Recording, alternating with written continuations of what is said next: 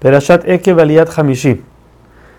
Sigue diciendo Moshe que con todo y eso que hicieron enojar a Hashem, Hashem los sigue queriendo y les pide que lo único que tienen que hacer es tenerle temor a Él, cumplir sus leyes para que así les vaya bien. Eso es todo lo que Hashem quiere de nosotros.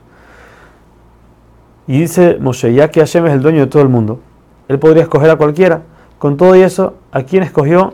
Abraham, Isaac y Jacob, porque ellos lo quisieron a Él y quisieron apegarse a Él. Por eso, dice Moshe, tienen que quitarse la cobertura que tienen en su corazón y tratar de servir y apegarse más a Hashem, ya que Hashem no es una persona a la cual uno, le puede dar soborno para que le vaya bien, para que le haga un buen juicio, sino Hashem le hace bien al que cumple su palabra y se apega a él.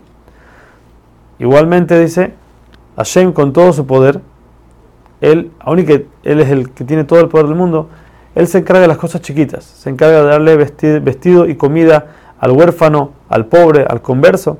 Por eso ustedes también, aunque tengan toda la riqueza del mundo, encárguense de las cosas chiquitas, de las cosas que la gente no ve. Eso es lo que Hashem quiere de ustedes. Tienen que seguir trabajar todo el tiempo para pegarse y querer a Hashem, ya que ustedes fueron los que vieron, dice Moshe, ustedes fueron los que vieron los milagros en Egipto, no fueron, no fueron sus hijos que no vieron nada, sino ustedes mismos que vieron todos los milagros, seguro tienen que pegarse, apegarse y servir con más fervor a Hashem.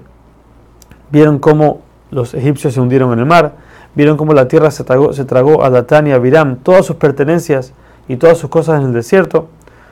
Por eso sigan cuidando sus leyes y apegándose a Él, ya que para que con ese mérito es el que van a tener la tierra de Israel y poder quedarse en ella.